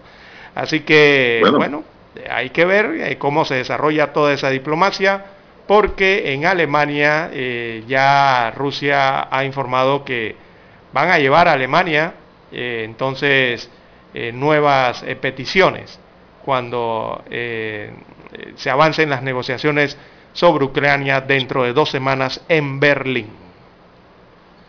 Bueno, en San José, Costa Rica se informa que Costa Rica y Panamá jugarán este jueves una verdadera final en el camino al Mundial Qatar 2022, en la que el conjunto tico no le sirve otro resultado más que la victoria contra su rival panameño, que con un triunfo darían un golpe de autoridad para pelear por los tres boletos directos a la CONCACAF. El partido que será dirigido por el árbitro estadounidense Ismael Elfat se jugará en el Estadio Nacional de San José, así es, con un aforo reducido. Dígame. La sabana se llama al el 60%, Con un aforo al 60% en el marco de las restricciones por la pandemia de la COVID-19. Costa Rica marcha en el quinto lugar del octagonal eliminatorio de la CONCACAF con nueve puntos en ocho jornadas, debajo de Canadá, Estados Unidos, México y Panamá, que están en la lucha por los tres boletos directos al Mundial y la repesca ante un rival de Oceanía, la que tendrá derecho el cuarto clasificado. Así es, De ahí la importancia de este partido para Costa Rica, pero si vence a Panamá se le acerca a solo dos puntos y se mantendría o se metería en lleno de lleno en la pelea. Para Panamá una victoria representaría la oportunidad de mantenerse disputando los primeros lugares y dejar muy golpeado y casi sin posibilidades a Costa Rica. Lo más importante es Panamá. Para nosotros es una final, es un partido que nos va a abrir el camino a Qatar y lo vemos así, que no hay más allá y tenemos que ir con todo a ganar, expresó el zaguero costarricense Kendall Watson. Esto es lo que hay, Lara paso el micrófono. Así es, don Juan de Dios. Bueno, es un partido importantísimo. Hay que recordar que eh, Panamá tiene 14 puntos en la tabla. Bueno, ya usted le acaba de dar. Vamos a darle la tabla rapidito a los 14 eh, puntos después de que hizo esa remontada y le ganó a Honduras, ¿no? En ese partido histórico. Eso afianzó a Panamá en el repechaje, por lo menos en esa posición con 14 puntos. México también tiene 14 puntos, pero por diferencia está por arriba de Panamá. México perdió con Canadá. Recordemos que Canadá con esa victoria ante los aztecas subió a 16 puntos. Y eh, estos son los rivales directos, ¿no? incluido Estados Unidos, que recordemos eh, contra Jamaica Estados Unidos eh, no pudo, simplemente empató contra Jamaica y obtuvo 15 puntos. Así que estos son los que están por arriba de Panamá. En ocho fechas de la octagonal, Panamá acumula esos 14 puntos y tiene un rendimiento de equipo del 58%, que es un rendimiento importante. ¿Por qué es importante esto? Porque Panamá requiere al menos 7 puntos más de los 18 que hay en disputa para obtener el boleto al Mundial de la FIFA Qatar 2022. Es decir, si Panamá llega en la tabla al menos a 21 puntos eh, y mantiene ese rendimiento del 50% para arriba, eh, estaríamos en el, en el Mundial de Don Juan de Dios. Para eso necesita acercarse más, ganarle a Costa Rica el día de hoy eh, y alejar más a los ticos, como bien usted ha expresado Don Juan de Dios. Bueno, el técnico panameño, quien salió este martes del aislamiento obligatorio por la COVID-19 tras dar negativo un testeo, señaló que en una entrevista que es un partido de vida o muerte, en el que los panameños buscarán un resultado muy positivo. Panamá no le ha ganado en eliminatoria a Costa Rica en su campo. Se haría historia si Panamá vence a Costa Rica en su propio terreno. El delantero Gabriel Torres también calificó el compromiso como crucial, ya que puede dividir en la eliminatoria y afirmó que el grupo está muy comprometido y consciente de lo que se jugará frente a Costa Rica esta noche. Y es lo que se espera. Posibles alineaciones, dice el cable de F. Costa Rica puede entrar con Keylor Navas, Ricardo Blanco, Kendall Watson, Francisco Calvo, Ronald Matarrita, Jelsin Tejada, Celso Borges, Aaron Suárez, Gerson Torres, Joel Campbell y Johan Vanegas. Panamá podría entrar, dice la agencia F, con Luis Manota Mejía, Michael Murillo, Fidel Escobar, Andrés Andrade, Eric Davis, Aníbal Godoy, Adalberto Carrasquilla, Edgar Bárcenas, Freddy Góndola, Alberto Negrito Quintero y Rolando. Rolando Blackburn. Rolando Blackburn. ¿Yo qué dije? Rolando, Rolando. Blackburn.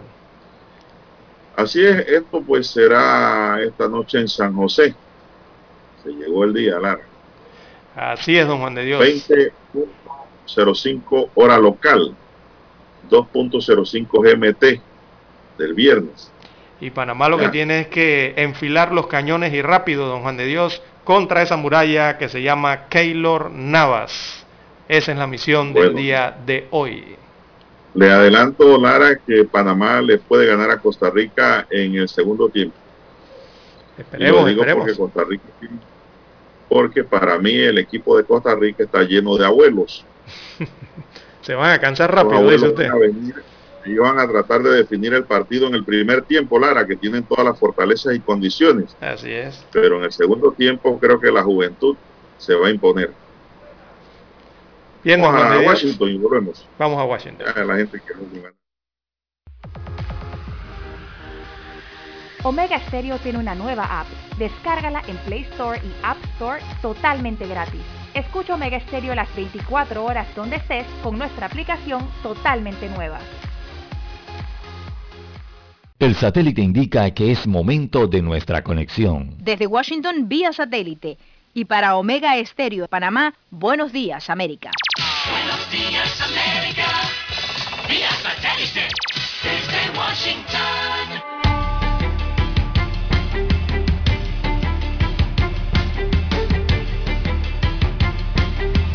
Desde Washington les informa Henry Llanos.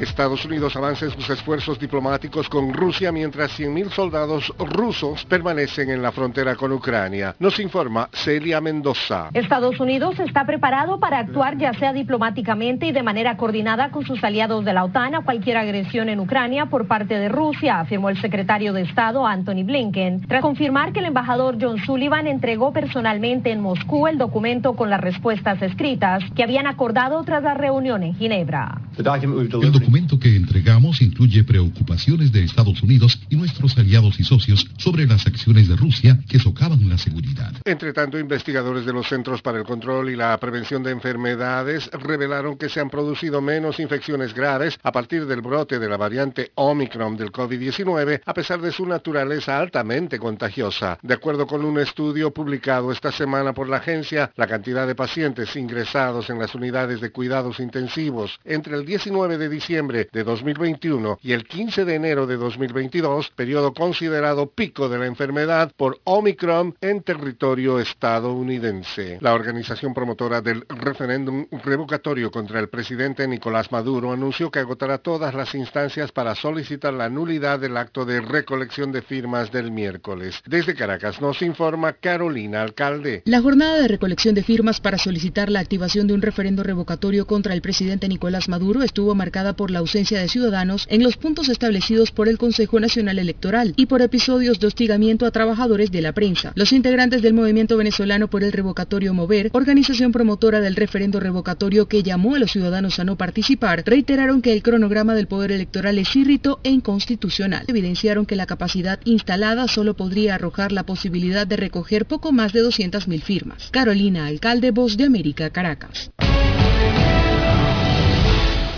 Inglaterra retiró hoy jueves la mayoría de las restricciones relacionadas con el coronavirus, incluido el uso obligatorio de mascarillas, después que el gobierno de Gran Bretaña dijo que su campaña de administración de la dosis de refuerzo de la vacuna contra COVID-19 redujo exitosamente el número de enfermedades graves y hospitalizaciones por el virus. A partir de hoy jueves, el uso de mascarillas ya no es requerido por la ley, además de retirarse el requerimiento legal de mostrar el pase de COVID-19 para ingresar a los clubs nocturnos turnos. Desde Washington vía satélite y para Omega Estéreo de Panamá hemos presentado Buenos Días América. Buenos días, América. Vía satélite. Desde Washington.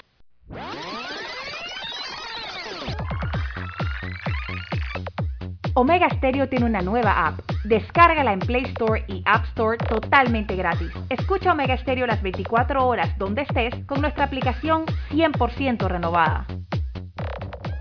Hola, le llamo por el aire acondicionado de mi auto. Ah, ah, ah, sí, sí, señora. Fíjese que estamos intentando lograr un enfriamiento general de su auto que le permita a usted y a su familia el mejor confort a la hora de viajar o llevar a sus hijos al colegio. Para esto solo necesitamos que el clima en su automóvil sea el ideal, introduciendo cientos de cubitos congelados. ¿Qué? Solo en Refricentro Nordic podrás hablar con especialistas en aire acondicionado, especialistas en el clima de tu auto. Calle principal El Ingenio, Avenida La Paz, edificio Nordic 102. Consultas al teléfono 393-2244. Omega Stereo Noticias.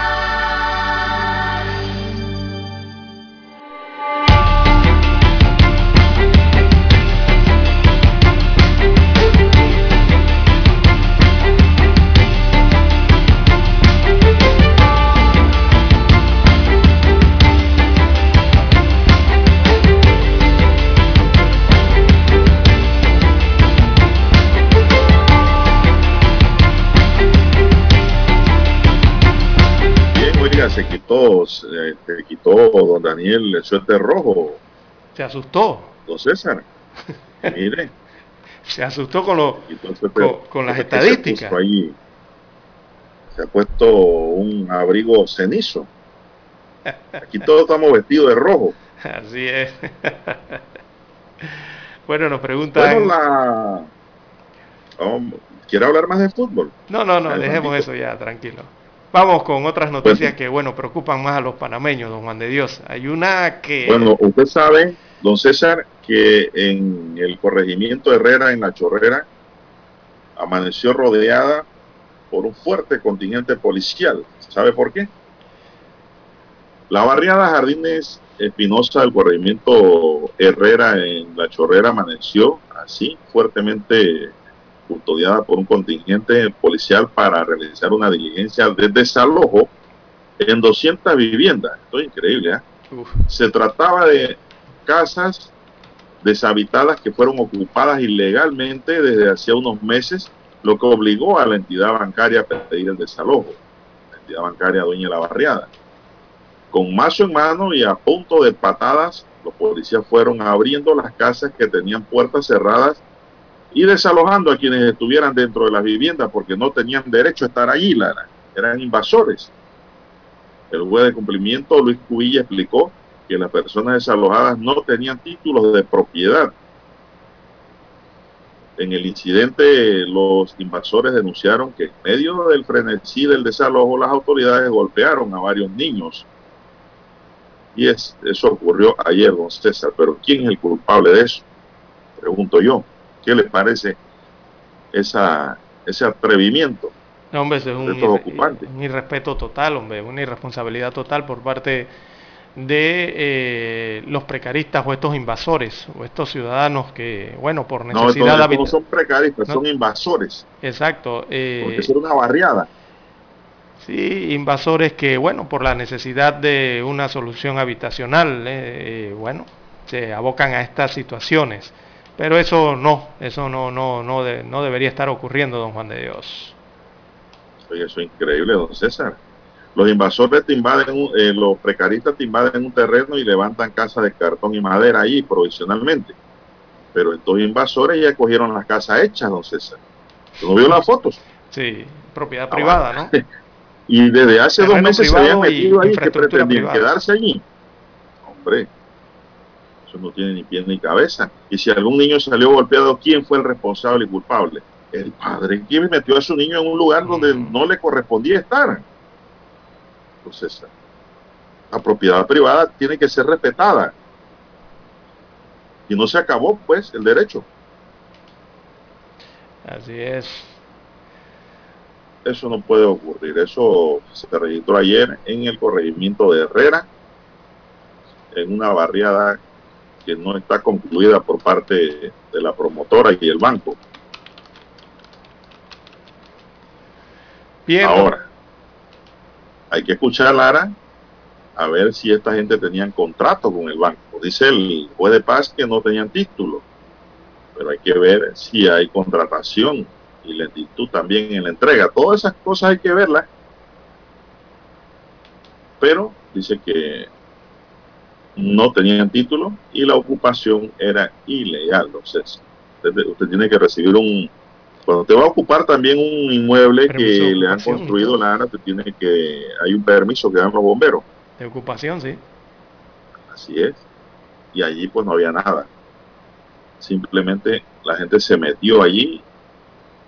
Me gustaría escuchar alguna versión de lo que estaban allí, cómo llegaron allí y por qué se metieron allí también. Esa versión no la recogió hoy el diario El Siglo.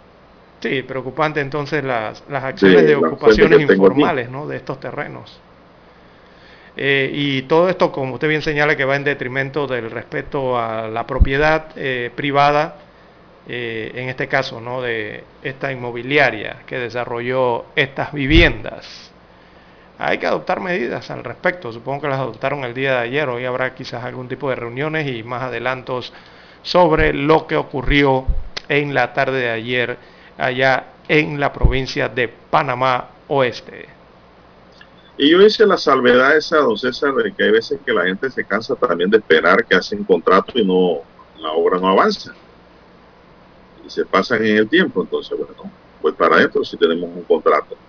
No sé si este es el caso. Aquí los han visto como invasores.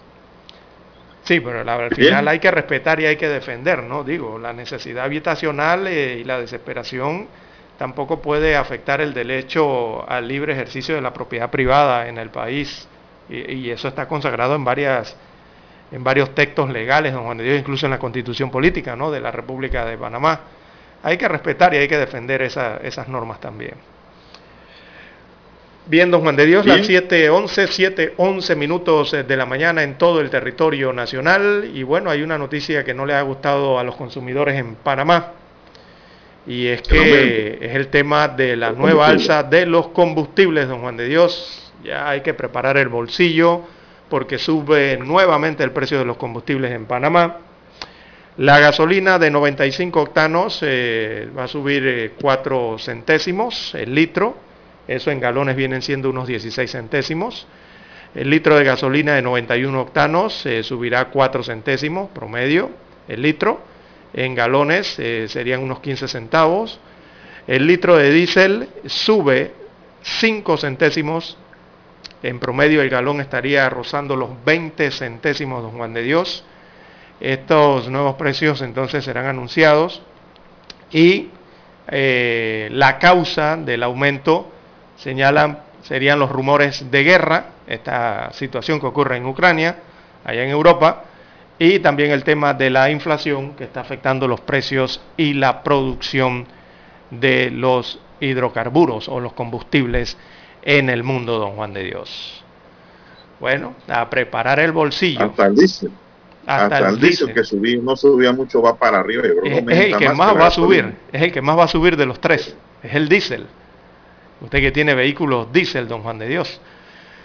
Bien, y bueno, lastimosamente cuando ocurren las guerras en el mundo, don Juan de Dios, o, se vaticina, o se prevé, o hay rumores de conflictos armados, o se está en medio de ellos, regularmente el, la aguja de los tanques de los automóviles en el mundo eh, nunca está en F, nunca está en full o lleno. Normalmente está en la mitad o está hacia lenti, hacia el vacío, cuando siempre hay guerra. Pero cuando hay paz, don Juan de Dios, regularmente esa aguja del vehículo siempre está hasta arriba, siempre está en la F o en el tanque lleno, cuando estamos en tiempos de paz. Bueno, situaciones que ocurren en el mundo. Bueno, César, y el tema de los carnavales, dicen que el alcalde de Chitré no ha dicho nada. Todos los alcaldes han hablado del tema y dicen que no quieren carnaval. No, el de Chitré no ha dicho nada, no, no lo he escuchado hasta el momento. Tampoco eh, el alcalde de La Chorrera, tampoco lo he escuchado decir nada al respecto. El de Chepo tampoco lo he escuchado señalar nada. Y el de Colón eh, está envuelto en otras temáticas, ¿no? Eh, el alcalde Lee de Colón, que allá en Colón también se hacen carnavales. Y nadie le ha preguntado sobre los carnavales allá en Colón. Al de San Miguelito, el del Guaguancó, tampoco le he escuchado nada, don Juan de Dios. El alcalde del Carrasquilla. Eh, y en Penonomé, que son otros carnavales eh, bastante visitados, eh, bueno, la alcaldesa en, en Penonomé ha dicho que todavía están analizando eh, finalmente qué decisión van a tomar. Aunque en Coclé ya los de Agua Dulce, los de Nata, han anunciado que suspenden sus carnavales. La Pintada en Coclé ha dicho que sus carnavalitos eh, ellos tienen pensado hacerlo hasta, hasta ahora. Hay que ver si toman otra decisión. Santiago de Veraguas, en el centro del país, eh, ha dicho que no habrá carnavales, el alcalde Samit. Y el de las tablas también anunció prácticamente que no habrá carnavales en las tablas. Hay que ver el resto de los alcaldes. El de Chitré, como ustedes bien No, señalan, no ha dicho final- nada, ni el de la villa tampoco. Al final de la historia, eso es una decisión que la tiene que tomar el Ministerio de Salud, indistintamente de lo que digan los gobiernos locales, porque simple y sencillamente si algunos aíslan la realización de, de los carnavales a la no presencia de esa actividad y sus visitantes, habrá por ahí distritos que quedan abiertos y la gente se va para otro lado. Exacto, sí. Aquí lo que hay que controlar es a la gente que quiere carnaval, porque los que viven en estos lugares no quieren carnaval ahora, no quieren que les lleven virus. Por eso digo, es una decisión nacional del gobierno nacional, no local, a través del Ministerio de Salud. Así lo veo yo.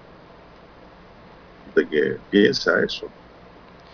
Bueno, Vamos a la eh, pausa, pues mientras pensamos. Bueno, bueno, la, la Omicron está haciendo que las decisiones de salud pública que hay que tomar eh, eh, sean aún más difíciles, ¿no? Eh, debido a lo contagiosa que es esta variante y al aumento exponencial de casos que han registrado en donde se ha presentado esta variante de la COVID-19. Bien, don Juan de Dios, las 7.16 minutos de la mañana, tenemos que hacer la pausa y retornamos.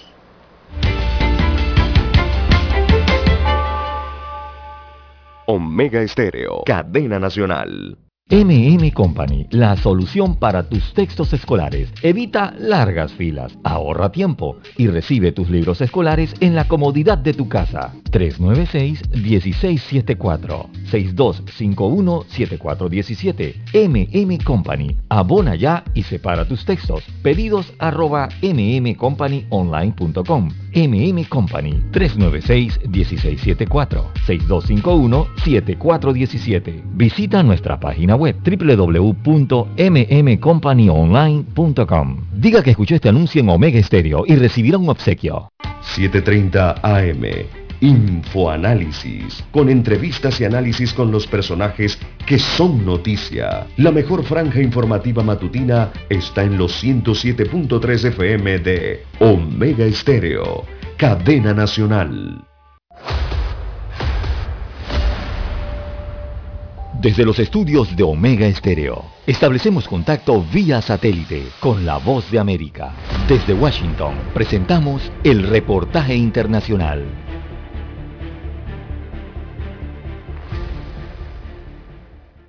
Autoridades estadounidenses acusaron a seis hombres por el intento de contrabandear armas y munición de largo alcance para el cartel Jalisco Nueva Generación, considerada como una de las organizaciones más violentas de México.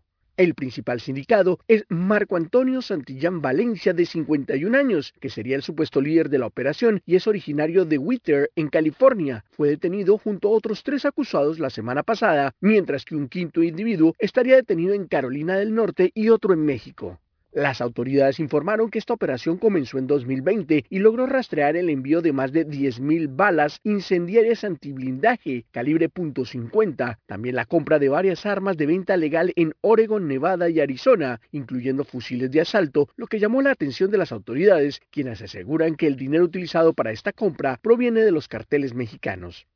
Por su parte, la fiscal federal Tracy Wilkinson aseguró en un comunicado que el arsenal incautado es de nivel militar y que este tipo de organizaciones tiene como objetivo cometer actos de violencia en México para mantener el poder e inundar a Estados Unidos con peligrosos y letales narcóticos. Los sindicados fueron acusados formalmente de asociación delictuosa para violar las leyes federales de exportación al contrabandear armas hacia México y fueron procesados el mes pasado por un jurado investigador en Los Ángeles, pero los seis sindicados se declararon inocentes. Varios de ellos también deben responder por cargos de lavado de dinero y contrabando. Héctor Contreras, Voz de América, Washington. Escucharon vía satélite desde Washington el reportaje internacional. Para anunciarse en Omega Estéreo, marque el 269-2237. Con mucho gusto le brindaremos una atención profesional y personalizada. Su publicidad en Omega Estéreo. La escucharán de costa a costa y frontera a frontera. Contáctenos 269-2237. Gracias.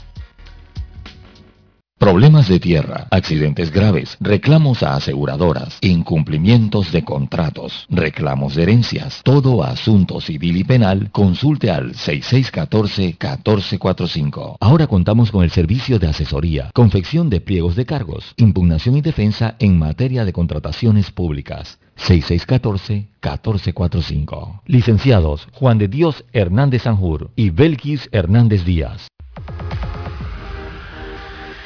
Omega Stereo tiene una nueva app. Descárgala en Play Store y App Store totalmente gratis. Escucha Omega Stereo las 24 horas donde estés con nuestra aplicación totalmente nueva.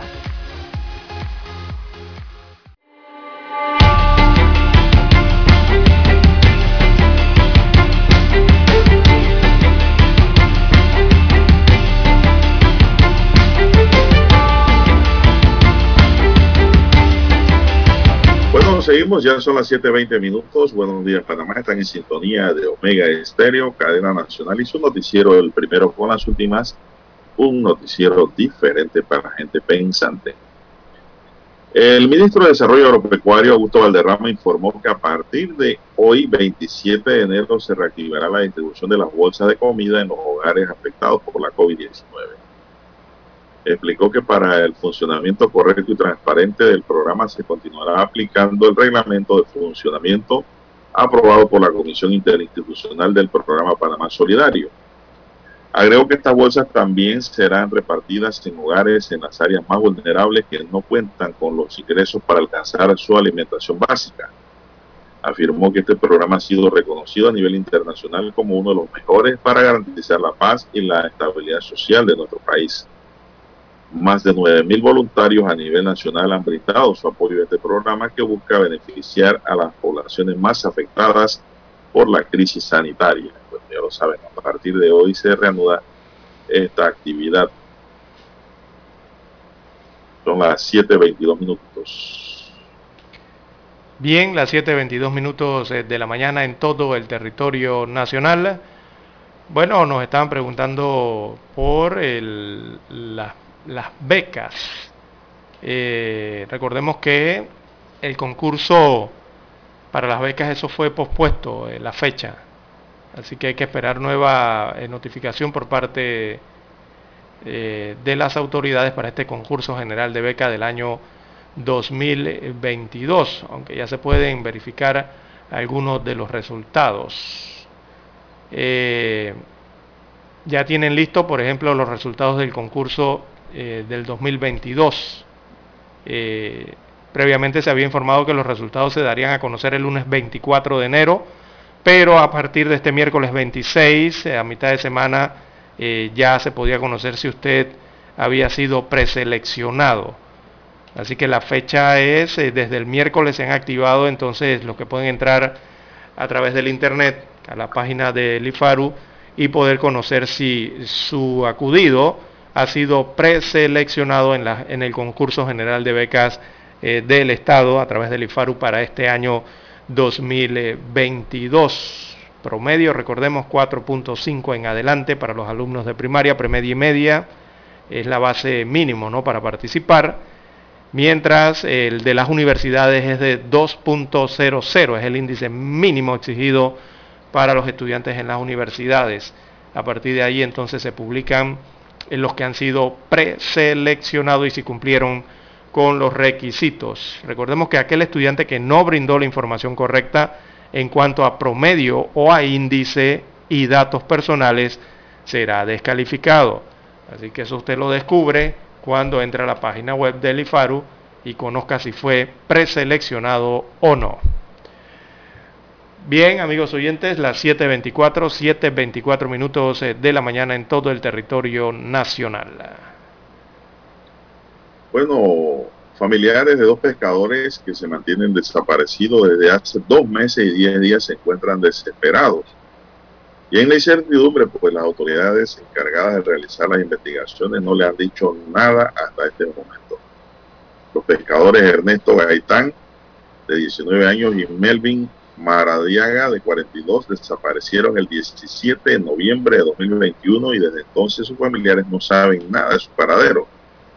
Santa María, Gaitán y Madariaga iniciaban trabajos en Playa Las Cruces, en el corregimiento cermeño de Capiren, donde habían levantado una estructura para el procesamiento de pescado para la venta, cuando desaparecieron de forma misteriosa.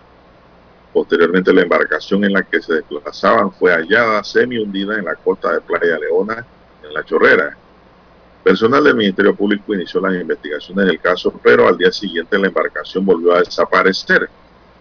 Los familiares de los pescadores no encuentran explicaciones porque si se encontró la lancha, las autoridades no la rescataron para tenerla como una prueba.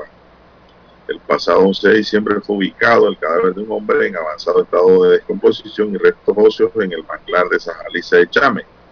El hallazgo se produjo cuando un morador del mencionado sector que se dedicaba a la actividad del carbón ubicó el cuerpo y llamó a la policía.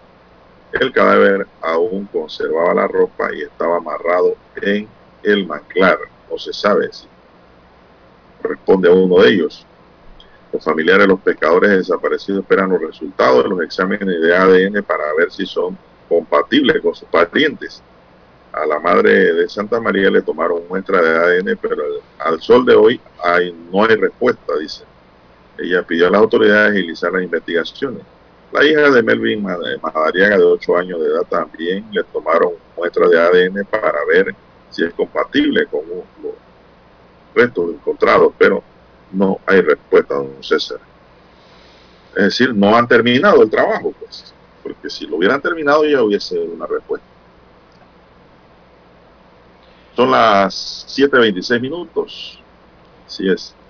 Lamentable, ¿no? De la zozobra que están viviendo estos familiares por estas dos desapariciones se dieron en estos pescadores. Bien, ¿qué más tenemos? 27, Sería para finalizar. se nos 27 acabó el tiempo. minutos de la mañana en Ya todo el acabó el territorio nacional. Sí, ya no tenemos Don tiempo Daniel. para más.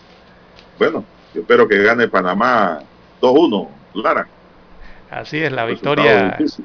Que venga, que venga la victoria de los